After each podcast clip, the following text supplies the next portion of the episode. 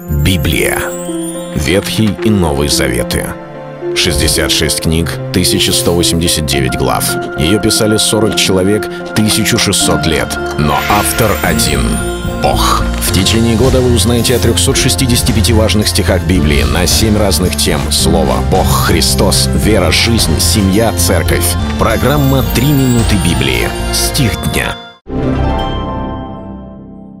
Кто дает ответ, не выслушав, тот глуп, и стыд ему.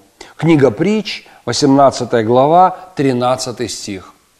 Вот почему-то нам кажется, что глупость проявляется посредством глупых слов. Если человек сказал что-то неправильное, неразумное, говорит просто от себя тяну, и это нехорошие, неправильные, неразумные мысли, вот мы говорим, такой человек глуп – но нет, не только так. Нет, действительно, если человек говорит абсолютно нездравые вещи, он проявляет глупость. Но согласно Священного Писания, глупость может проявляться и тогда, когда человек говорит достаточно здравые вещи – может быть, вещи мудреные. Я не использую слово мудрость, но именно мудреные. Он говорит велеречиво, красиво, с использованием цитат или разного рода информационных данных. Так что человек, который слушает, не может сказать, что человек этот необразованный, что отвечает. Наверняка он знающий, наверняка он очень умный.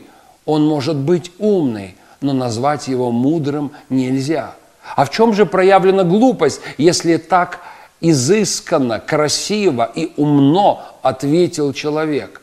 И Соломон объясняет, что проблема не в ответе, а в том, что это не тот ответ. Человек отвечает не выслушав.